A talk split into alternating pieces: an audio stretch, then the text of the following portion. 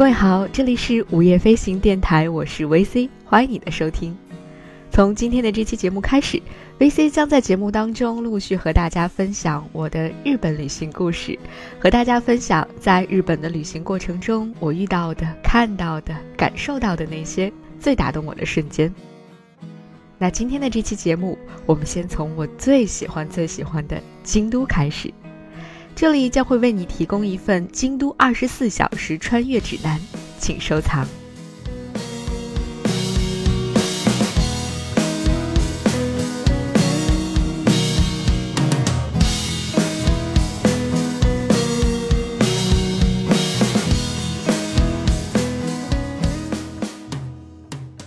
在日本京都旅行，请务必选择漫步。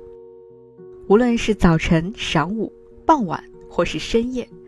在安静的石板路上散步，亦或在红叶林当中迷失，都会是一场如梦的遇见，仿佛穿越了时间和空间。舒国治先生曾经在他的那本《门外汉的京都》当中写道：“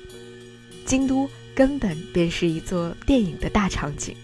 他一直扮演着古代这部电影，这部纪录片。整个城市的人皆为了这部片子在动，为了这部片子，一入夜，大伙把灯光打了起来，故意打得很昏黄。接着，提着食盒在送菜的，在院子前洒着水的，穿着和服手摇扇子闲闲地走在桥上的，掀开帘子欠身低头向客人问候的，在在的是画面。自古以来的画面。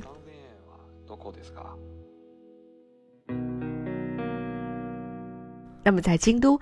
探访一座寺庙，走过一条街道，让我们一起穿越一座城市的前世今生。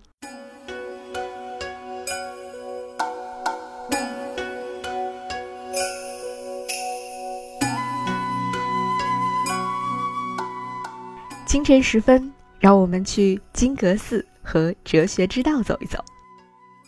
京都这座明治维新之前的日本首都，距离今天已经有一千二百多年的历史了。在这里，皇室贵族、武士、僧侣们建造了各种各样的庭院，而且大多数至今都保存得非常完好。有人曾经说，只是静静地观赏这些庭院就够了，只是与之面对面，你就能够感受到一种莫名的治愈和感动。而在清晨时分拜访著名的金阁寺，就是体会这份治愈的最佳选择。我相信很多的旅行攻略或者一些曾经到金阁寺去旅行过的人，也许会告诉你，其实不要把金阁寺想象的过于美好，因为当你看到的时候，它只不过是一座位于湖上的寺庙而已，并没有什么特别的。那在这里，我一定要为金阁寺证明。当你清晨来到金阁寺，当你了解到了金阁寺的前世今生，了解到了日式庭院设计的那些独具匠心之处之后，再来看这座寺庙，你一定会被它感动，深深的感动。足利义满将军在距离今天六百多年前建造了这座精致的庭院，这里原本是将军的山庄，后来被改成了禅寺，因为那座著名的舍利殿的外面是用金箔装饰的。所以被民众称为金阁寺。清晨时分的金阁寺，没有平时熙熙攘攘的游人，阳光也还没有过分的耀眼。这个时候，柔和的晨光洒在金阁上面，金阁四周环绕的镜湖池平静安详，水中的倒影和金阁相映成趣而又相顾无言。池中的石头和绿植看似随意摆放。但其实却处处蕴含着匠人的心意。在这里就引出了另外一个非常宏大的话题，那就是日式庭院的设计，以及非常让我如痴如醉的枯山水。那么我们今后将会专门用一期节目来和大家分享日本的枯山水。清晨站在金阁寺的湖边，安静的遥望金阁寺，会被它的静谧之感震撼。而当你漫步池边，边走边看的时候，你又会感受到这座日式庭院的主人精心设计的一步幻景。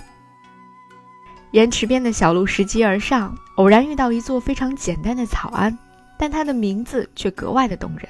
叫做西家亭。你是不是也和我一样想起了陶渊明的那句诗词“山气日夕佳，飞鸟相与还”呢？这是一座江户时代所建的茶室，也许有人会觉得它过于简陋了，但这正是日本的侘寂之美所在。日本的侘寂之美，我们也会在枯山水那期节目当中和大家做详细的分享。山下的金碧辉煌和山上的古朴自然，就这样和谐的存在着，又似乎共同为我们讲述着悠远的人生况味。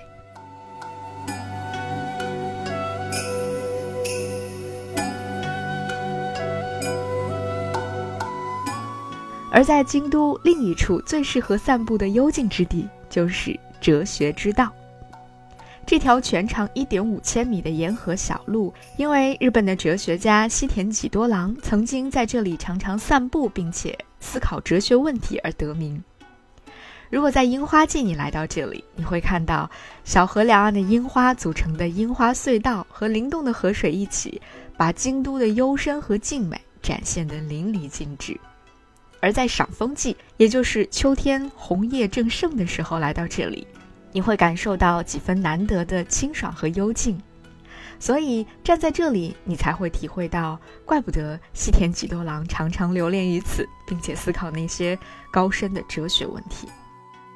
如今，在这条小路旁边，还开了一家名叫“哲学咖啡”的咖啡店，还特别设置了沿河的观景位置，坐在这里喝一杯咖啡。在河边散一散步，在哲学小路上走一走，和身边的朋友从诗词歌赋谈到人生哲学，这实在是一件过分美好的事情。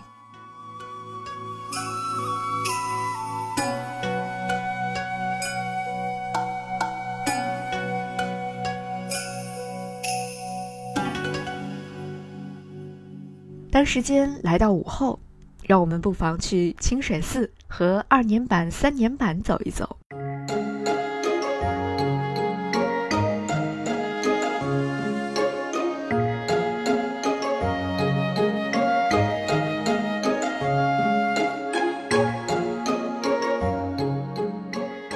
沿着清水坂一路向上走，远处渐渐会出现最具辨识度的红色建筑，而这里就是久负盛名的清水寺了。沿途的行人当中出现了越来越多身着和服的男男女女，传统的日本文化味道在这里愈发浓郁起来。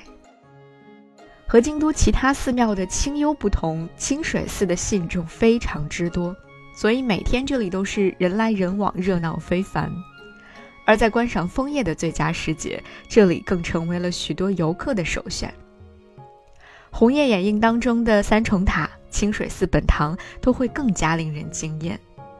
而站在清水寺本堂，你可以俯瞰到整个京都的风景。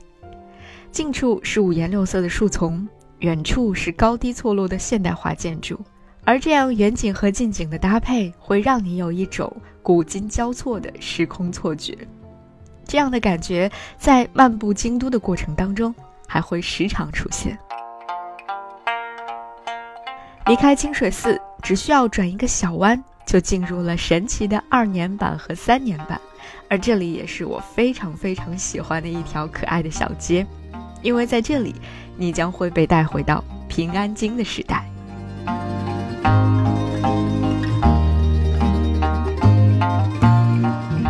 二年版和三年版是最具有日本传统特色的历史街区。在这两条迷人的小街上，坐落着一线排开的古老木屋、日本传统的店铺、旅店等等各种各样的特色小店。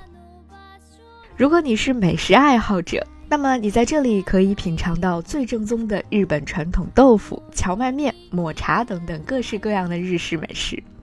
如果你是咖啡控，那这里也有非常不错的咖啡店可以坐一坐。更值得一提的是，大家非常熟悉的。咖啡快消品牌星巴克在这里也有它的门店，而且这里还是全世界唯一一家有榻榻米的星巴克门店。如果你是拍照达人，那么这里当然也可以满足你的所有要求，并且还有不少摄影工作室可以为你提供和服的租赁和拍照服务等等。不知不觉，你或许就会在这两条小街上流连若干个小时。直到傍晚来临，各家各户点起了暖黄色的灯光。这个时候，你再一转身，望向台阶下的二年坂，你会恍然回到了灯火阑珊的平安京，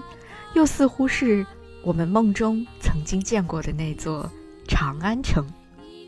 历史与现代，不同国家文化之间的传承和交融，就在这一刻酝酿出了非常奇妙的意味。当夜色降临的时候，我们马上前往高台寺和仙斗町。沿着二年坂继续向前漫步，将会到达高台寺，而一个如梦如幻的夜晚也将由此慢慢的展开。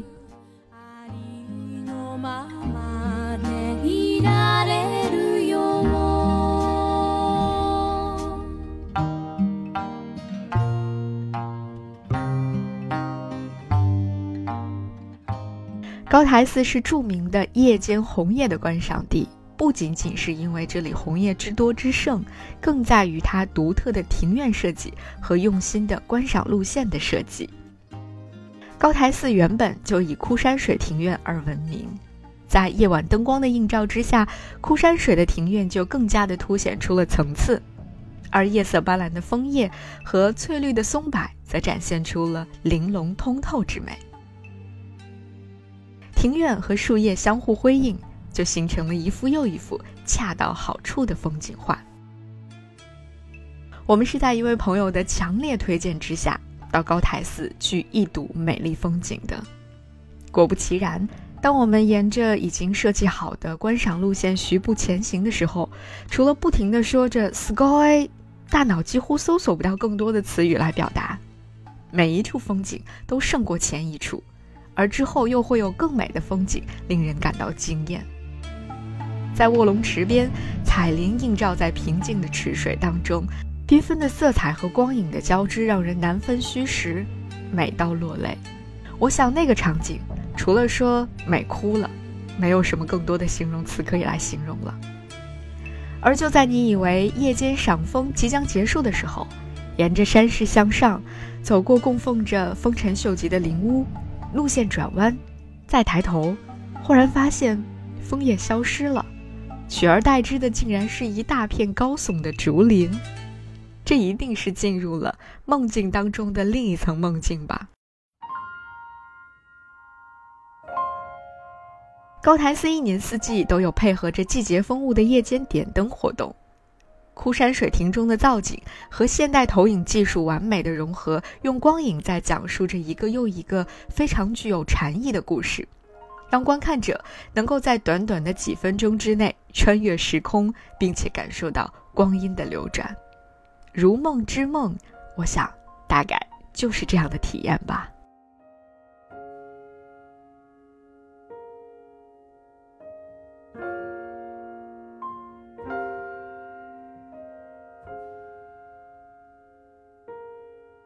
京都漫步的最后一站是距离高台寺不远的仙斗町。从高台寺步行至鸭川，时间从平安时代再次转回到现代，但是却仍然留有传统的古朴风格。这就是我爱京都的一个最大的原因，就是无论你走到这座城市的任何一个地点，无论这里是古朴的建筑还是现代化的建筑，都留有非常浓郁的平津时代的风范。仙斗町是京都最具有风情的老街之一，这里也是居酒屋、酒吧、餐馆的聚集地。这条窄窄的小街最有趣的地方在于，街的东侧的许多小店都是紧邻着鸭川的，而夏天的时候，在鸭川上面架起纳凉床，品尝最具特色的川床料理，是你在京都最不容错过的独特体验。而与之相邻的木屋町，也是京都夜生活的大本营。这里有许多没有招牌的隐藏的小店，就像我们在很多神奇的日剧当中看到的那些店一样，他们背后往往还有大的文章。比如说，前段时间备受大家喜爱的那部动画作品《春宵苦短，少女前进吧》当中，黑发少女开心喝酒的那家小酒吧就坐落在这里。二百日元一杯的亲民价格，怎能不惹人喜爱呢？而且作为这部动画的忠实粉丝，我一定要进去看一看，一定要坐在那里喝几杯酒，并且一定要按照动画片当中的情节设计去拔草那个叫做伪电器白兰的酒。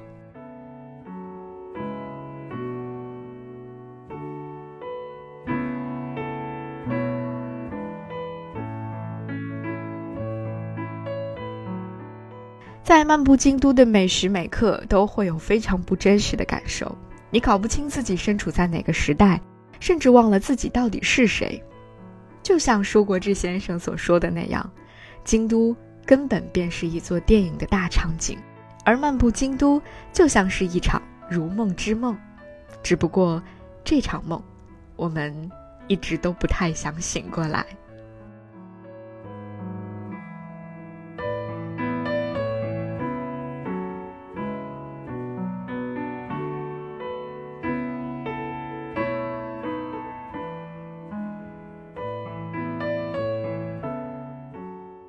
这里是午夜飞行电台，我是 VC，和你分享在京都不停体验穿越的二十四小时。如果有机会，推荐你一定要到京都去走一走、看一看，甚至在那里住上一段时间。如果没有那么多的时间的话，那这份二十四小时的穿越地图就请你好好收藏吧。